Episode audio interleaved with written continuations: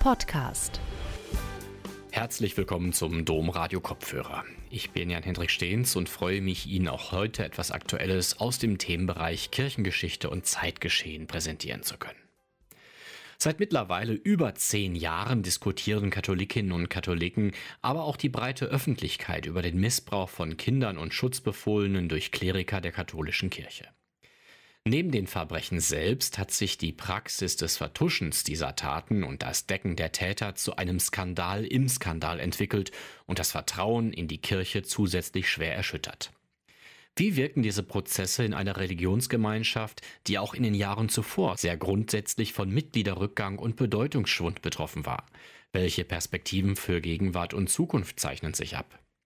Thomas Groß-Bölting, Professor für Neuere Geschichte und Zeitgeschichte im Arbeitsbereich Deutsche Geschichte der Universität Hamburg, hat zusammen mit weiteren Wissenschaftlern ein Gutachten über den Umgang mit sexualisierter Gewalt im Bistum Münster veröffentlicht.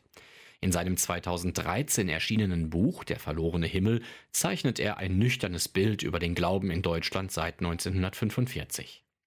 Beide historischen Stränge, der des Glaubens und des Agierens der Kirche in den vergangenen Jahrzehnten sowie auch der des Umgangs mit sexuellem Missbrauch, führt Thomas Groß-Bölting in seinem Vortrag Der verlorene Himmel Geschichte des sexuellen Missbrauchs in der katholischen Kirche zusammen.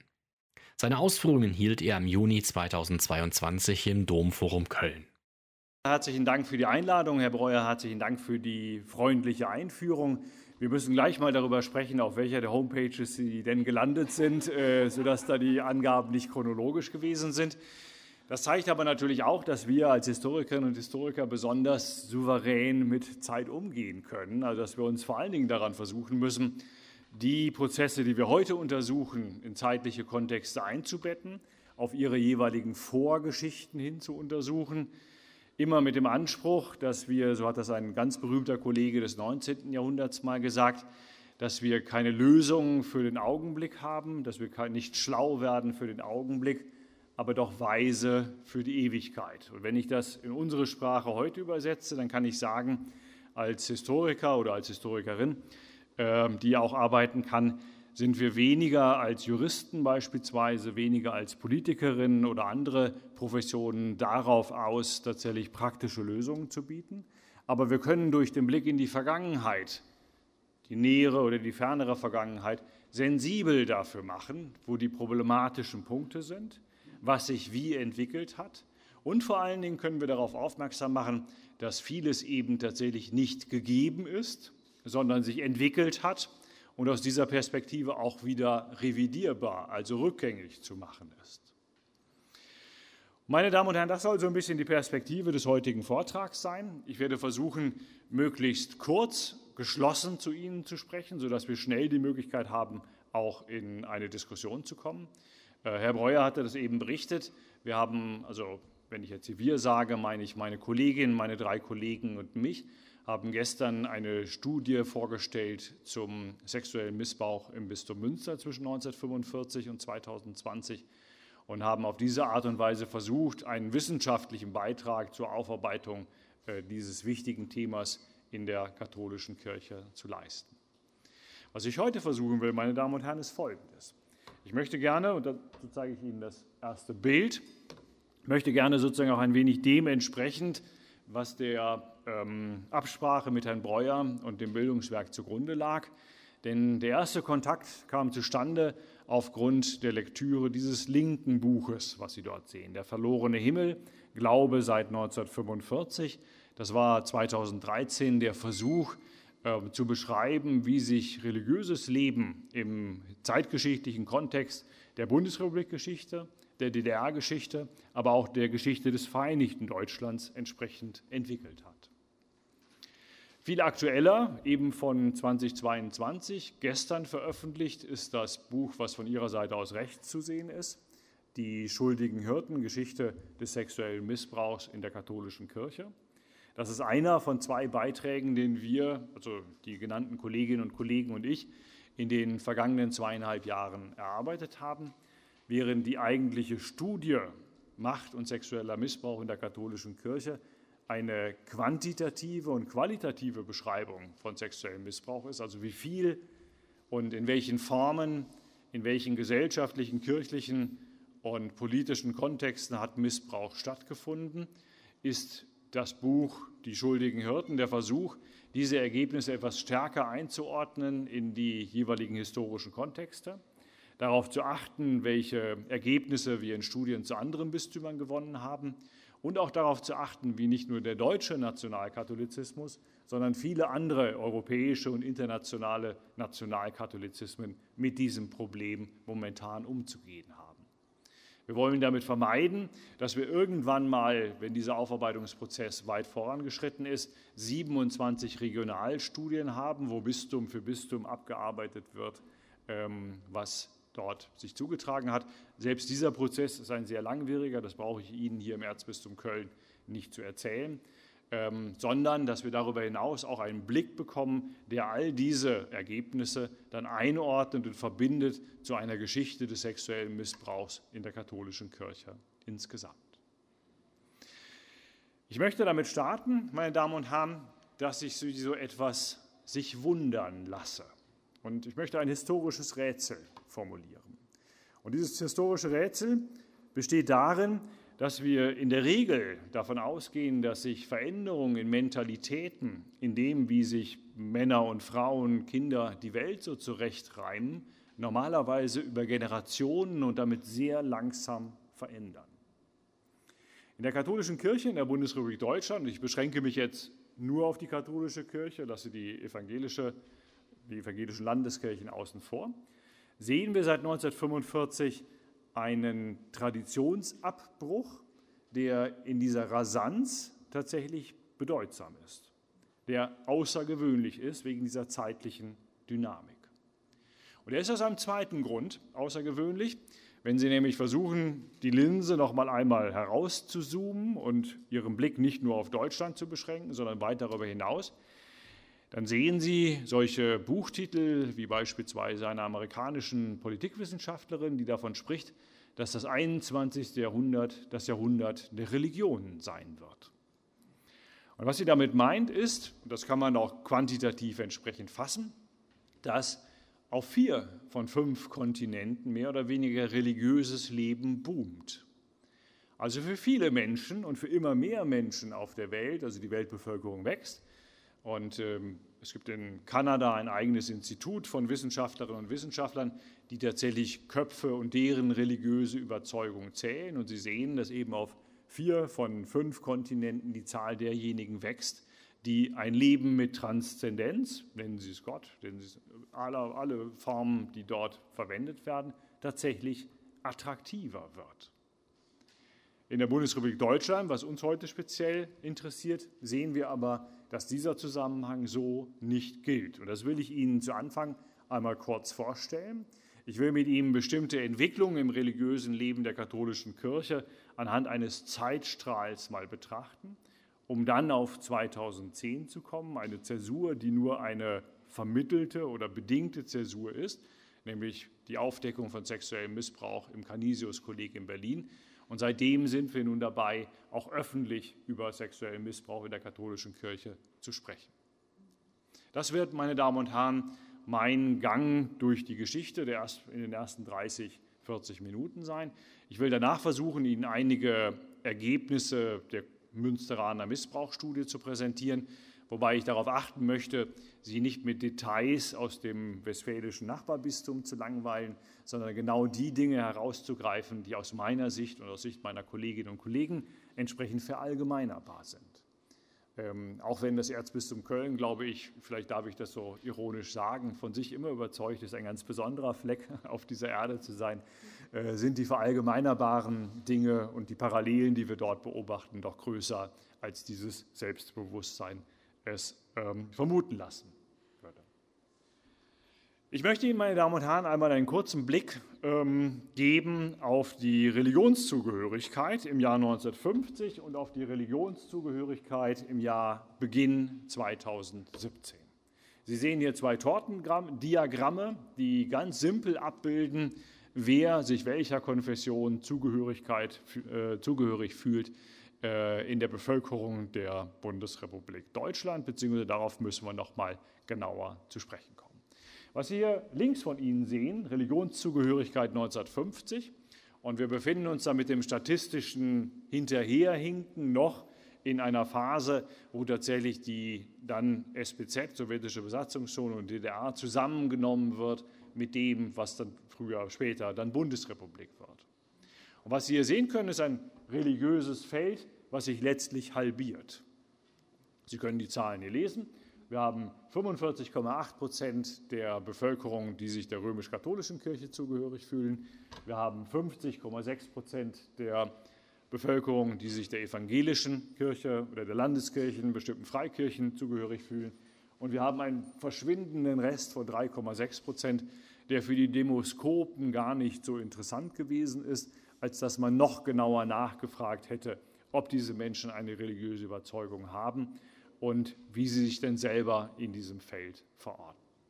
Zu diesen 3,6 Prozent, das muss man hier einführen aus historischer Perspektive, gehören auch die wenigen Zehntausende Jüdinnen und Juden, die nach 1945 äh, trotz des Holocausts, also trotz der Verfolgung und Ermordung der Juden in Europa, äh, sich dazu entschlossen haben, in den jeweiligen Besatzungszonen zu bleiben und äh, damit auch die Wurzeln für neues jüdisches Leben entsprechend in Deutschland zu legen.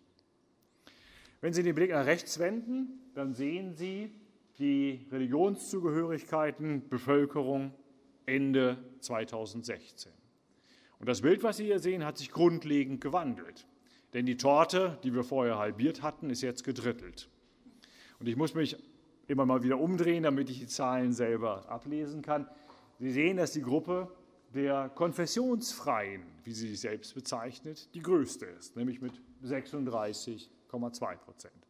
Und Sie sehen daneben, dass wir jeweils knapp unter 30 Prozent auf der einen Seite Protestanten, Protestantinnen haben und auf der anderen Seite Katholiken und Katholikinnen. Zusätzlich hinzugekommen, also diejenigen, die sich eventuell unter diesen sonstigen 3,6 Prozent 1950 verborgen haben, ist hier die Gruppe der konfessionsgebundenen Muslime mit 4,5 Prozent angegeben. Muslimische Männer und Frauen sind für Statistiker und Statistikerinnen immer eine besondere Herausforderung, weil sie weniger starke Inklusionskriterien haben. Sie können Katholiken zählen, sie können Protestantinnen zählen, indem sie sich ein Steuerregister machen und haben dann klare Definitionen. In den muslimischen Gemeinschaften funktioniert diese Zuordnung auf diese Art und Weise nicht. Was wir in diesen zwei Tortendiagrammen sehen können, ist ein rasanter Wandel des religiösen Feldes. Von, ich sage das mal ganz zugespitzt, halbe halbe zur größten Gruppe der Konfessionsfreien. Also wären die Konfessionsfreien eine Kirche, dann wären sie die größte Kirche in Deutschland, äh, hin zu einem also gedrittelten Feld, in dem die jeweiligen christlichen Großkirchen noch äh, um die 25 bis knapp 30 Prozent umfassen.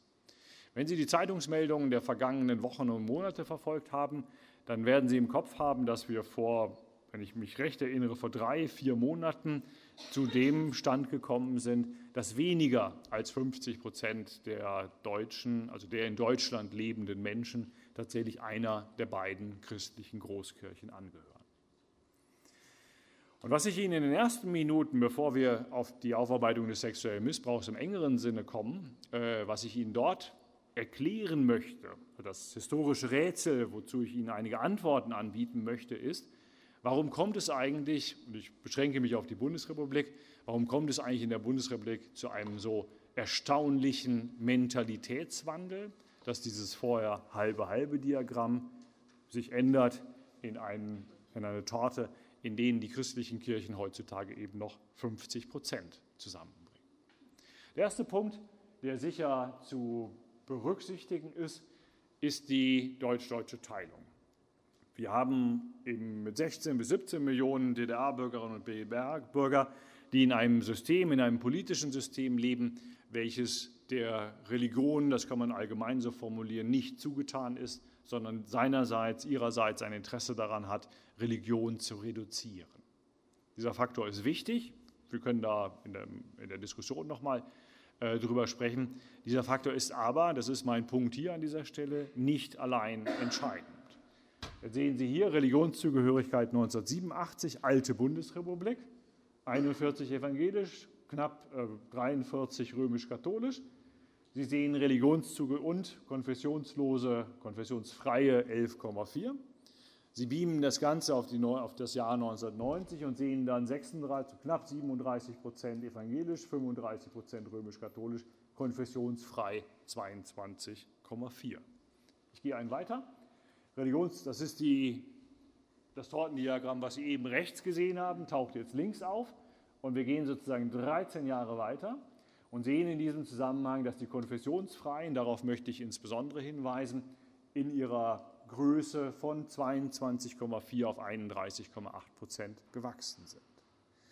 Was ich damit zeigen möchte, ist Folgendes. Natürlich ist die besondere Religionspolitik der SED-Diktatur insofern erfolgreich gewesen, als dass sie zu einem Schrumpfen der volkskirchlichen Strukturen in den jetzt neuen Ländern geführt hat. Und trotzdem ist dieser Prozess ein selbsttragender, der auch über 1990 hinaus eine gewisse Virulenz und Dynamik hat und, wie Sie hier sehen können, selbst sich weiterentwickelt. Also es sind nicht diese politischen Umstände, sondern ganz im Gegenteil. Wir haben mit Blick auf den westlichen Teil Deutschlands eine Religionspolitik, die von Seiten der Regierung hochfreundlich gegenüber den ähm, Religionsgemeinschaften ist. Man will diese in den Staat entsprechend einbinden und trotzdem sinken die entsprechenden Zahlen. Ich will Ihnen das zugespitzt an einem Beispiel sagen. Wenn Sie auf die Geschichte des Religionsunterrichts schauen, dann werden Sie sehen, dass nach 1945 äh, konsequent an allen staatlichen Schulen von ausgebildeten, wissenschaftlich ausgebildeten, an staatlichen Universitäten ausgebildeten Lehrerinnen und Lehrern und anderen Pädagoginnen und Pädagogen konsequent Religion unterrichtet wurde, die Zahlen aber dennoch entsprechend sinken. Das zeigt, dass die staatlichen Belange sehr stark darauf ausgerichtet waren, Religion zu fördern, aber trotzdem die entsprechende Unterweisung beispielsweise im staatlichen Religionsunterricht nicht fruchteten. Warum ist das so? Ich möchte einige Punkte aufnehmen und ich erkläre Ihnen mal kurz, wie diese Grafik funktioniert. Was zeigt diese Grafik? Sie bildet ab, welche Kirchenein- und Austritte wir zu verzeichnen haben. Ein Kircheneintritt und ein Kirchenaustritt, so kann ich vielleicht ganz verkürzt sagen, ist immer nur die Spitze eines Eisbergs. Sie kennen das selber, es gibt viele Menschen, die gewohnheitsmäßig einfach in der Kirche sind, ohne sich religiös zu fühlen. Es gibt umgekehrt religiös empfindende Menschen, die nicht Mitglied einer Religionsgemeinschaft sind. Und trotzdem, also trotz dieses begrenzten Quellenwertes, zeigen diese Kirchen Ein- und Austritte in gewisser Weise wie ein Fieberthermometer des religiösen Lebens, in welchen Phasen äh, der Geschichte der Bundesrepublik es in besonderer Weise rappelt, in welchen Phasen sich Menschen dazu entscheiden, den für sie äh, großen Schritt des Kirchenaustritts entsprechend zu gehen. Ich will Ihnen an einem Beispiel, an dem prägnantesten Beispiel hier einmal zeigen, wie diese Abbildung funktioniert. Und Sie sehen, Sie machen die Geste schon. Äh, es gibt einen einzigen wirklichen Aufwärtsmoment. Das haben Sie hier. Die Grünen bilden ab, Kircheneintritte evangelisch. Die, äh, ja, in diesem, was ist das, Violett, also hier oben bilden ab die Kircheneintritte katholisch. Das Orange bildet ab die Kirchenaustritte katholisch und das, jetzt ist es das Violette, bildet ab die Kirchenaustritte evangelisch. Schauen wir uns diesen einen Peak nach oben hin an, dann können wir den zeitlich sehr genau verorten. Das ist das Jahr 1933 und mit dem Jahr 1933 haben wir den Antritt der Regierung Hitler. Also viele Frauen und Männer in Deutschland sind davon überzeugt, dass sie mit dem Beginn des Nationalsozialismus auch eine ganz besondere Form von Religiosität leben müssen. Sie kennen alle die Auseinandersetzung zwischen deutschen Christen, zwischen bekennender Kirche und so weiter und so fort. Und die evangelischen Landeskirchen bekommen in dem Moment einen enormen Zulauf von Gläubigen, also die sich dafür entsprechend entscheiden. Wir überspringen ein paar Jahrzehnte und werden sehen, dass das stark zurückgeht. Und wir schauen uns insbesondere die Zeit des Zweiten Weltkriegs an und sehen dann, dass die nationalsozialistische Politik gegenüber den Religionsgemeinschaften einen krassen Schwenk übernimmt. 1935 erklärt Hitler, dass der Nationalsozialismus keine Religion sei, sondern eine wissenschaftliche Weltanschauung und signalisiert damit sehr deutlich ähm, in die Gruppe der Volksgenossinnen und Volksgenossen hinein, dass religiöse Mitgliedschaft nicht opportun ist. Und viele derjenigen entscheiden sich jetzt, die Kirche zu verlassen. Es sind in der Regel immer mehr Ausschläge oder tiefere Ausschläge bei den Protestantinnen und Protestanten und es sind weniger starke Ausschläge bei den Katholikinnen und Katholiken. Und trotzdem bewegen sich die beiden Kurven fast parallel, auf unterschiedlichen Niveaus, aber fast parallel. Der große Neuerungsschwung 1945 bis 1949. Der nationale Sozialismus ist vorbei. Die Idee der Diktatur ist perdu. Die, das Militär hat verloren. Die Nation droht zu zerbrechen. Das erahnt man auch schon 45, 46, 47. Und die Kirchen bekommen in dieser Phase, in der die staatliche Verwaltung nicht mehr existiert, in der viele andere Orientierungsgrößen nicht mehr da sind, von vielen Menschen auch außerhalb der Kirche eine besondere Bedeutung zugeschrieben. Das ist Rechristianisierung und die Stunde der Kirche. Es gibt einen Aufschwung, der sich zum Teil in den Eintrittszahlen niederschlägt, aber Sie sehen auch, dass diese Eintrittszahlen keinesfalls kompensieren, was es vorher in Austritten gegeben hat. Also die Idee von dem religiösen Frühling, der auch aus der katholischen Hierarchie, unter anderem auch von Kardinal Frings, der in dieser Zeit hier aktiv ist, beschworen wird, hat in der sozialwissenschaftlichen Realität eigentlich nie eine echte Entsprechung. Diese Zeit, 1949, das wissen Sie alle, da wird auch das Grundgesetz verabschiedet. Und aus dieser sehr religions- und vor allen Dingen Christen-, konfessionenfreundlichen Perspektive wird eine religionspolitische Ordnung geschaffen, die wir durchaus als eine hinkende Trennung von Kirche und Staat begreifen können. Im Grundgesetz ist zunächst einmal festgeschrieben, dass es eine Trennung von Kirche und Staat gibt. Man übernimmt dann aber die Kirchenartikel der Weimarer Verfassung relativ unverändert. Es sind nur einige Worte, die hinzugefügt werden und etabliert ein System, in dem beide großen Kirchen ungemein stark in die staatlichen Belange mit eingebunden sind. Die katholischen Bistümer zählen nach wie vor äh, zu den reichsten Religionsorganisationen weltweit. Das hängt ähm, nicht nur mit dem traditionellen Reichtum zusammen, sondern mit dem besonderen äh, System des Kirchensteuereinzugs der eben über staatliche Belange äh, erledigt wird und tatsächlich relativ außergewöhnlich ist, wenn Sie auf das europäische Gesamt gucken. Kirchliche Vertreter, kirchliche Vertreterinnen sind in jedem Rundfunkrat, in jeder Ethikkommission, kirchliche Vertreterinnen und Vertreter bekommen, wir haben das Beispiel des Religionsunterrichts eben bereits einmal genannt, bekommen große ähm, Rechte, was die Verkündigung ihrer Botschaft entsprechend angeht. Und es gibt eine privilegierte Stellung sowohl der evangelischen Kirche wie auch der katholischen Kirche in diesem Zusammenhang. Dazu zählt, das ist Ihnen allen bekannt, die politisch enge Allianz zwischen Christdemokratie auf der einen Seite und der katholischen Kirche auf der anderen Seite, sodass also prägend für die Ära Adenauer, auch das muss ich Ihnen hier in Köln nicht erzählen im Einzelnen, äh, genau diese, dieser Dreiklang von äh, dieser Zweiklang von Christdemokratie auf der einen Seite und katholischer Kirche auf der anderen Seite ist. Wir haben also eine Situation, in der die christlichen Kirchen, und das wird uns gleich mit Blick auf die Diskussion seit 2010 noch wieder beschäftigen, eine hochprivilegierte und vom Staat in vielen Punkten unabhängige Situation bekommen.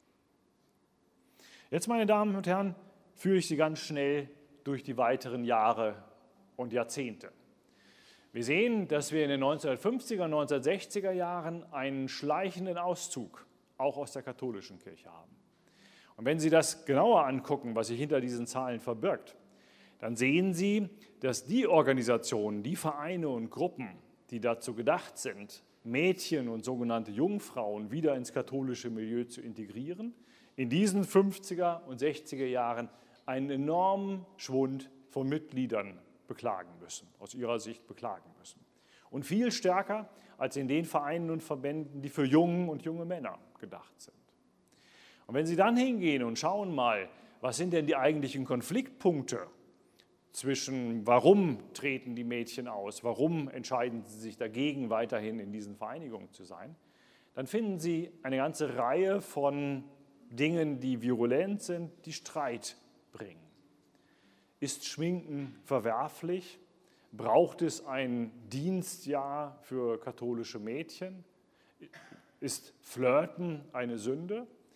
Und Sie sehen, wie in den 50er Jahren insbesondere, gar nicht mal äh, seit Mitte der 40er Jahre, sondern tatsächlich seit Anfang der 50er Jahre, eine Konfliktzone sich etabliert, die insbesondere auf die Wiedereinrichtung einer katholischen Sexualmoral zielt, die dann in dieser Phase besonders Frauen und Mädchen dazu bringt, zunächst still sich aus der Kirche zurückzuziehen, aber dann eben auch in den Jahren 68, 70, 80 den lauten Auszug aus der Kirche zu propagieren.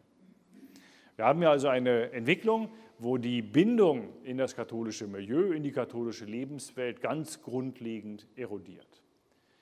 Das wird fundamental nochmal verstärkt in dem Moment, als mit 1968, also ich sage das als ähm, Abkürzung sozusagen für die Bewegung der äh, Studierendenbewegung, die Lehrlingsbewegung, die Schüler, Schülerinnenbewegung, äh, wo sozusagen das Widersprechen, das äh, sich engagieren, äh, das sich politisieren dann auf einmal zum guten Ton gehört.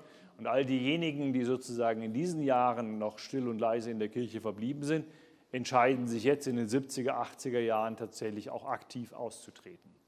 Und das ist dann gleichzeitig auch die Generation der Kinder von den Eltern, die in den 30er und 40er Jahren sozusagen ihre eigene Religiosität auch nur noch still leben entsprechend und die dann in den 70er und 80er Jahren tatsächlich sich selbst dazu entschließen, die Kirche zu verlassen. Schauen wir ein bisschen weiter, dann sehen wir hier die Wiedervereinigung. Die Wiedervereinigung ist sozusagen für viele ähm, volkskirchliche Strukturen eine große Schwierigkeit. Eine große Schwierigkeit, die darin besteht, dass man äh, von bundesdeutscher Seite aus das Staat-Kirche-System eins zu eins auf die neuen Länder überträgt und zum Beispiel das Subsidiaritätsprinzip, was ja eigentlich davon ausgeht, dass die gesellschaftlichen Kräfte an sich äh, gestärkt werden, um von sich aus, aus Eigeninitiative, aus der Zivilgesellschaft heraus neue Impulse zu geben. Das wird in eine Gesellschaft gegeben, die eher areligiös ist.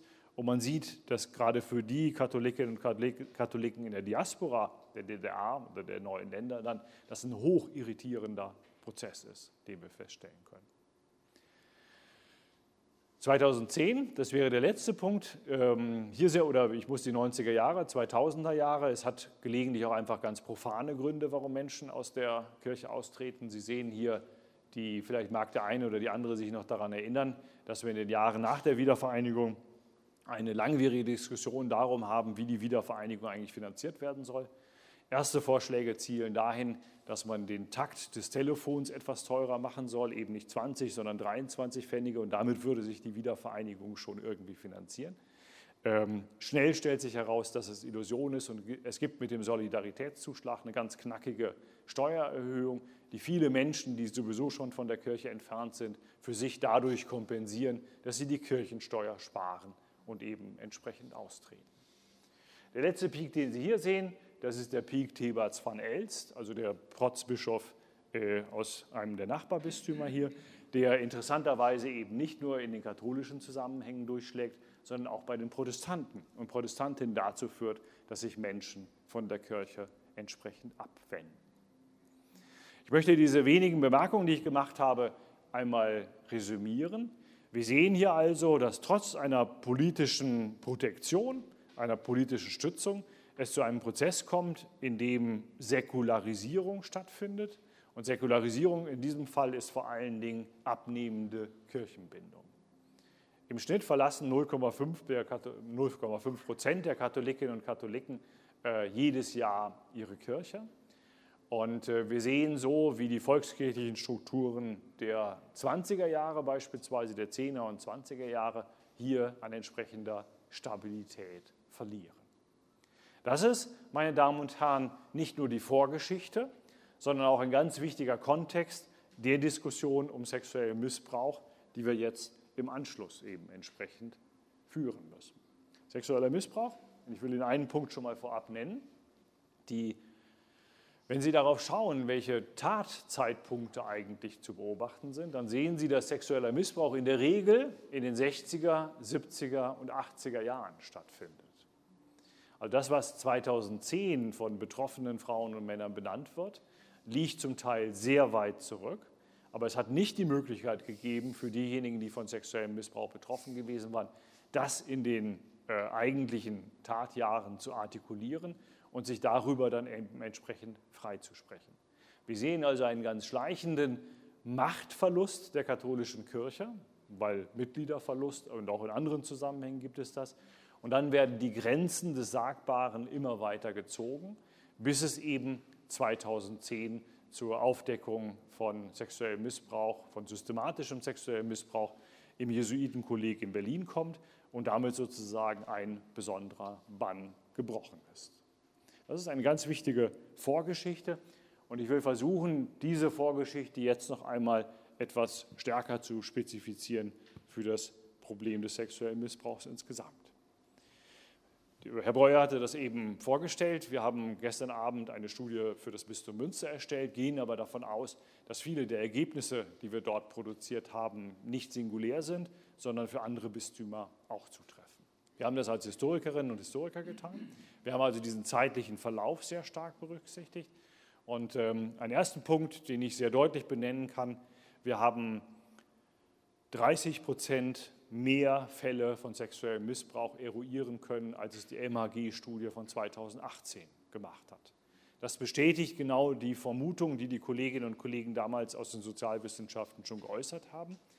Äh, wir gehen vom, beim Bistum Münster von 210 Tätern aus, wir gehen von mindestens 600, 610 Betroffenen aus und leuchten damit eben nur das Hellfeld sexuellen Missbrauchs aus.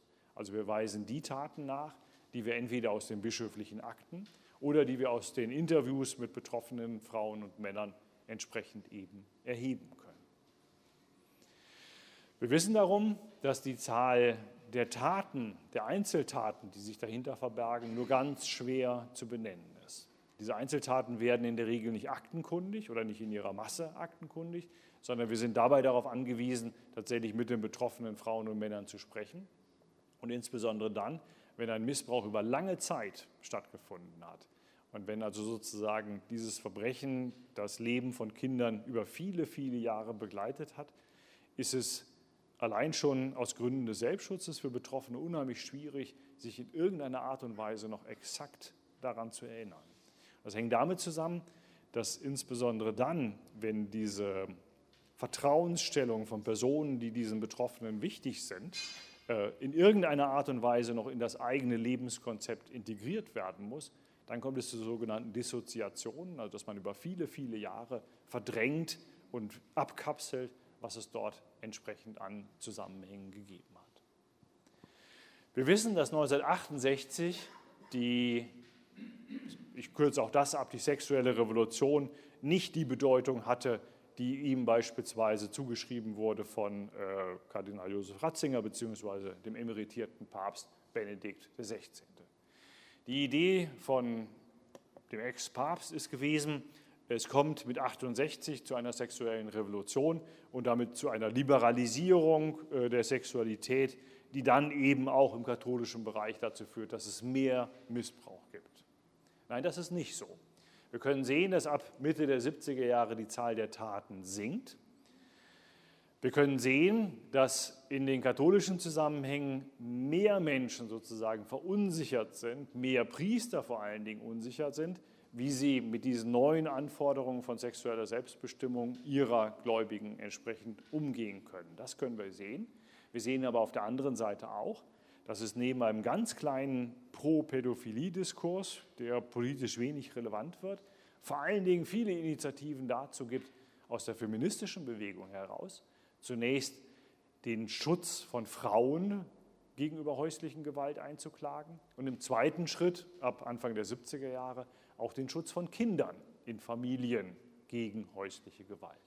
Also ab den 70er Jahren beginnt im Gegenteil keine gesellschaftliche Verlotterung der Sitten, ich sage das mal ganz pointiert, sondern im Gegenteil, wir haben ein wachsendes Bewusstsein dafür, dass Kinderschutz, ähm, also das Kinderrechte und damit auch Kinderschutz ganz in den Vordergrund gestellt werden.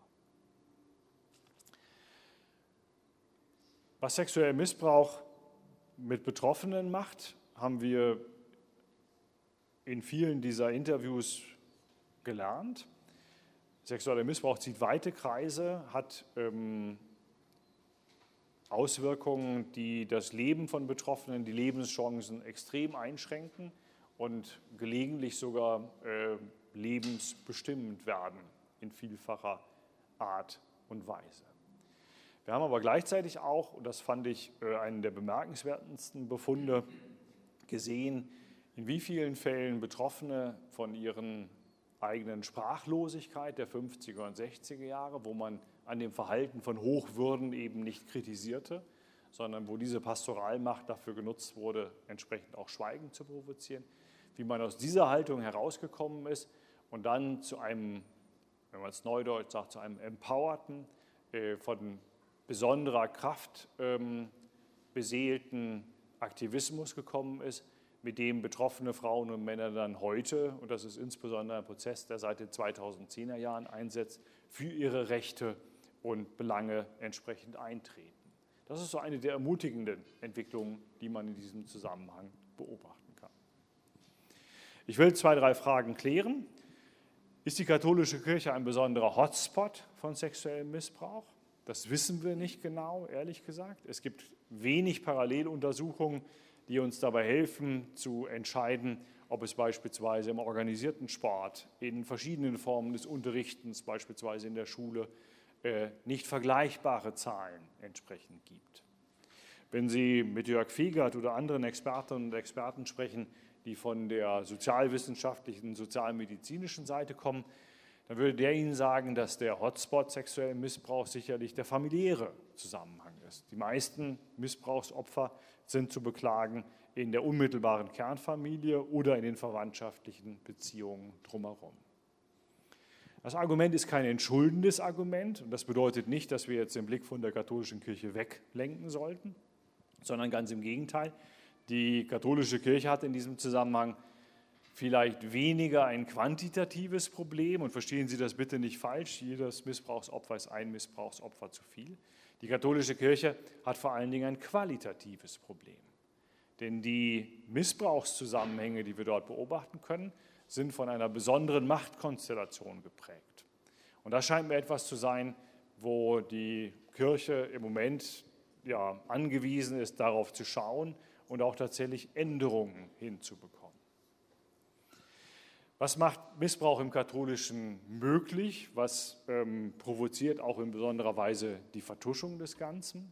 Äh, Martin Schmitz, auch ein betroffenen Vertreter oder betroffenen Aktivist, ich sage das mit einer ganz positiven Bedeutung, das Wort vom Aktivisten, ähm, hat das einmal so formuliert, ich bin missbraucht worden, nicht obwohl, sondern weil ich katholisch war.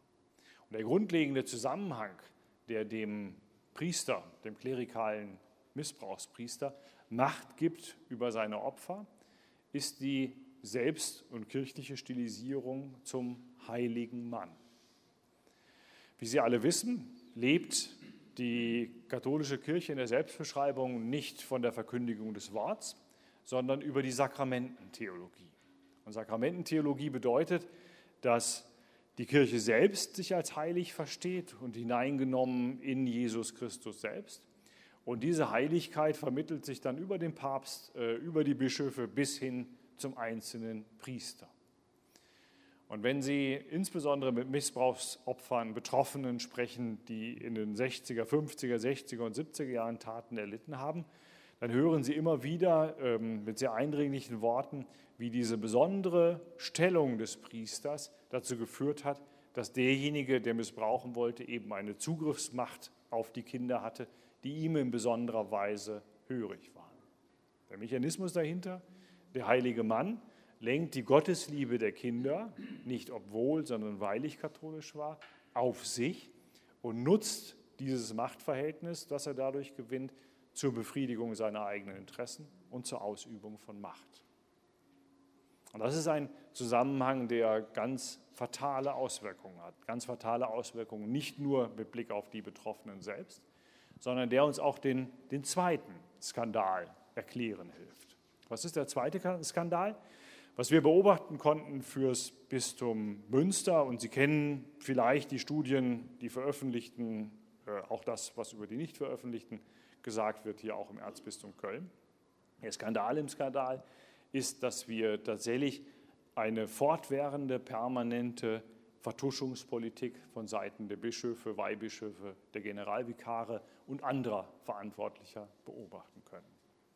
Und die Grundfrage, die sich stellt, ist eine ziemlich naiv klingende.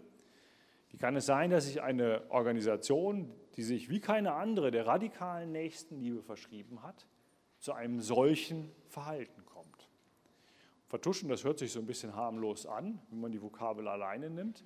Aber wenn Sie insbesondere gucken auf den kleinen Teil der pädosexuell fixierten Täter in der Tätergruppe, also nicht jeder Täter ist pädosexuell fixiert, sondern eben nur ein kleinerer Teil, vermutlich 20, vielleicht 25 Prozent. Gerade im, im Verhalten gegenüber diesen pädosexuell fixierten Tätern hat dieses Vertuschen eine ganz fatale Wirkung. Denn was man dort betreibt, ist, man, wenn man versetzt, ohne diejenigen drumherum in irgendeiner Art und Weise zu informieren, dann und ich benutze den Jargon ganz bewusst, dann führt man immer wieder Kinder zu, die diese pädosexuell fixierten Täter entsprechend missbrauchen können. Und gerade fürs Bistum Münster haben wir einen Prozentsatz von ungefähr 5 Prozent von Intensivtätern, so haben wir das gesagt, ähm, genannt, nachweisen können. Intensivtäter nennen wir diejenigen, die mehr als zehn Missbrauchsopfer ähm, oder die mehr als zehn Mädchen und Jungen entsprechend missbraucht. Warum reagiert die Bistumsleitung so, wie ich es beschrieben habe? Und auch hier, da haben wir in Gesprächen mit den Verantwortlichen, mit den damals Beteiligten zum Teil frappierend offene Antworten bekommen. Institutionenschutz ist für jede Institution eine Versuchung. Das ist ganz egal, ob Sie einen Supermarkt leiten oder ein Gymnasium. Wahrscheinlich sind Sie oder einen Fußballverein, wahrscheinlich sind Sie immer versucht, erstmal Ihre Institution, wenn sie Ihnen viel bedeutet, zu schützen in gewisser Weise. Im Katholischen kommt ein besonderer Zusammenhang hinzu. Das habe ich eben über die Heiligkeit der Institution beschrieben. Nicht nur der einzelne Priester ist in persona, hat er Teil an Jesus Christus und ist damit heilig, sondern auch die Institution als Ganze. Und im Gespräch mit denjenigen, die früher in den Personalkonferenzen als im entscheidenden Gremium des Bistums beteiligt, Bistums beteiligt waren, gab es relativ offene Worte darüber, dass eben genau dieser Institutionenschutz sich aus diesem Motiv erklären lässt. Wenn ich anfange, den einzelnen Priester aus dieser Pyramide der Heiligkeit zu entfernen, dann wackelt damit die ganze Institution in ihrem Selbstverständnis. Und wenn Sie sozusagen selbst zutiefst davon überzeugt sind, in dieser Heiligkeit der Institution entsprechend mitzuwirken, dann müssen sie auch die Priesterweihe des einzelnen Klerikers, auch des Missbrauchstäters schützen. Sie müssen den Zölibatsbruch heilen, damit der geweihte Mann weiter Sakramente spenden kann. Und das ist ein Mechanismus, eine Erklärung, wir können das auch scharf formulieren, eine Täterideologie, die dem Missbrauch im Katholischen nochmal ein ganz besonderes Gepräge gibt. Das ist eine Macht oder ein Machtzusammenhang, den der Sporttrainer nicht hat, den der Lehrer nicht hat, den der Vater in der Familie nicht hat äh, und so weiter und so fort, wenn man das in andere Zusammenhänge entsprechend überträgt. Wenn wir diese Ermöglichungsbedingungen, so haben wir das genannt, doch mal runterbrechen, dann kommen wir sehr schnell auf die Faktoren, die seit den 70er Jahren, also seit diesen auch mit Blick auf die Kirchenaustritte bewegten Jahre kirchenpolitisch in der Diskussion sind. Wir kommen auf den Zölibat und das Weihepriestertum, wir kommen auf die besonderen Autoritätsstrukturen in der katholischen Kirche und wir kommen auf die besondere Art der Sexualmoral in der katholischen Kirche. Über das Weihetum, Weihepriestertum habe ich gesprochen, also der Priester als besonders markierter Mann, der eben aus seiner Heiligkeit in Anführungszeichen eine besondere Autorität und Macht erhält. Über die Funktion oder die Rolle des Bischofs will ich hier nicht ganz groß sprechen, das kennen Sie hier in Köln eben auch, wo sich dann sowohl der Dienstvorgesetzte, der Richter, der Seelsorger, bisweilen sogar der geistliche Vater, so spricht man dann im, Klerus äh, miteinander, in einer Funktion vereinen. Und besonders verhängnisvoll meines Erachtens ist diese besondere Atmosphäre, die mit der katholischen Sexualmoral implementiert ist. Wir haben hier einmal auf die 50er Jahre geschaut und die Mädchenorganisationen und Verbände, die dann eben entsprechend Mitgliederzahlen verlieren. Wir haben sozusagen einen Normenkatalog, mit dem die körperliche Liebe, Sexualität eben nur in ganz engen Grenzen für legitim erklärt wird. Da gibt es hunderte von Differenzierungen, aber letztlich läuft es darauf hinaus, dass insbesondere die körperliche Liebe äh, zum Zweck der Fortpflanzung als legitim erklärt wird und vieles andere nicht. Und wir haben daneben eine Lebensrealität von Katholikinnen und Katholiken und ich nenne gerne die Zahl von 99 Prozent. Ich gehe davon aus, dass bei fast niemandem diese Lebensrealität mit Blick auf, das eigene, auf die eigene sexuelle Praxis mit dem übereinstimmt, was in diesem Normenkatalog festgelegt ist. Das entwickelt sich dann zum Problem, wenn wir auf diese Art und Weise eine Kultur der Doppelbödigkeit und der Bigotterie installieren, in denen ein offenes Sprechen über Sexualität nicht möglich ist. Ganz zugespitzt gesagt, Zeit schreitet voran. Wenn jeder und jede seine oder ihre Leiche im Keller hat mit Blick auf die Sexualität, dann ist sozusagen eine Kultur des Misstrauens und des Nichtsprechens eine fatale Situation. Sie hindert die Betroffenen von sexuellem Missbrauch daran, in der Situation ihre eigene Leiterfahrung zu thematisieren und damit eventuell auch zu stoppen. Und sie hindert oder sie ist auch ein besonderes Nährfeld, sie etabliert ein besonderes Klima für diejenigen, die insbesondere als pädosexuell fixierte Täter das für sich ausnutzen wollen, also diese Kultur der Halbwahrheiten, Heimlichkeiten und so weiter und so fort um selber als Täter aktiv zu werden. Denn wo nicht offen darüber gesprochen wird, da haben sie alle Möglichkeiten, auch diesen äh, sexuellen Missbrauch beispielsweise zu begehen, ohne dass darüber gesprochen wird. Sie sehen das, ich beschließe damit dieses Thema ab, ähm, daran, wenn der Zölibatsbruch eines Priesters, also die Sex, Sex, der Sex äh, mit die Sexualität mit einer erwachsenen Frau im gegenseitigen Einvernehmen letztlich genauso beurteilt wird wie der Übergriff auf ein minderjähriges Kind, dann läuft da einiges falsch. Das können Sie dann sehen, wenn Sie sozusagen das Strafrecht daneben legen. Das eine ist eben eine schwere Straftat, also Sexualität oder äh, sexueller Kontakt zu einem unter 14-jährigen Kind. Und das andere ist kirchenrechtlich natürlich etwas, äh, was nicht erlaubt ist, aber sozusagen in der Schwere des Verbrechens allenfalls als kircheninternes Problem zu werten ist. Ich will einen letzten Punkt machen, der mir wichtig ist. Wir haben festgestellt, dass in vielerlei Hinsicht das Vertuschen nicht erst im Generalvikariat beginnt, sondern wir haben viele der Fälle, die wir beobachten konnten im Bistum Münster, und auch da glaube ich, dass es eine verallgemeinerbare Beobachtung ist, ähm, haben wir so beobachten können, dass es ein hohes implizites Wissen über diese Fälle gab. Und es sind die Bystanders, also die Umstehenden, die von diesem sexuellen Missbrauch entsprechend wussten und nicht eingeschritten sind. Das ist in der Diskussion gelegentlich beschrieben worden als der Klerikalismus der Laien, also derjenigen, die aus der eigenen Wertschätzung, Ehrerbietung dem Priester gegenüber sich nicht entschließen konnten, das Opfer zu schützen, sondern eben die Zustände entsprechend bewahrt haben.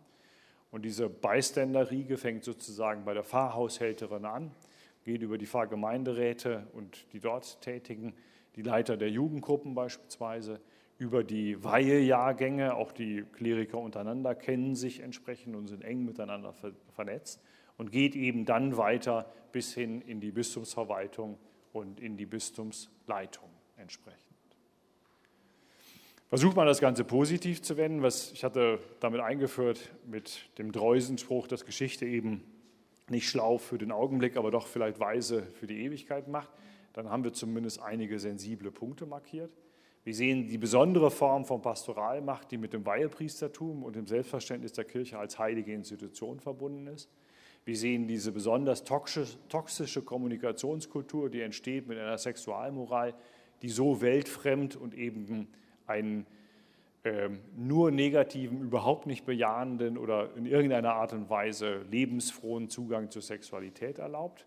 Und wir sehen eine autoritäre Struktur, die auf der einen Seite mit einer starken Trennung zwischen Klerus auf der einen Seite und Laien auf der anderen Seite einhergeht, aber eben auch eine Gesprächs- und Kommunikationskultur, die nicht Mut und Zivilcourage befördert, sondern die in gewisser Weise dazu führt, dass solche Verbrechen eben relativ unbeaufsichtigt, relativ ungehindert von den klerikalen Missbrauchstätern begangen werden können. Meine Damen und Herren, wir haben einen schnellen Ritt durch 60, 70 Jahre Geschichte des religiösen Lebens im Katholizismus gemacht. Wir haben versucht, einige dieser Elemente zu beziehen auf das, was wir seit 2010 diskutieren. Ich habe versucht, Ihnen in ganz wenigen Worten das vorzustellen, was wir, also mein, mein Team und ich, für die wichtigsten Ergebnisse unserer Münsteraner Studie halten. Ich bedanke mich für Ihre Geduld, bin ganz gespannt auf Ihre Fragen, Ihre Anregungen und Ihre Kritik. Herzlichen Dank. Domradio Kopfhörer. Weitere Informationen finden Sie auf domradio.de.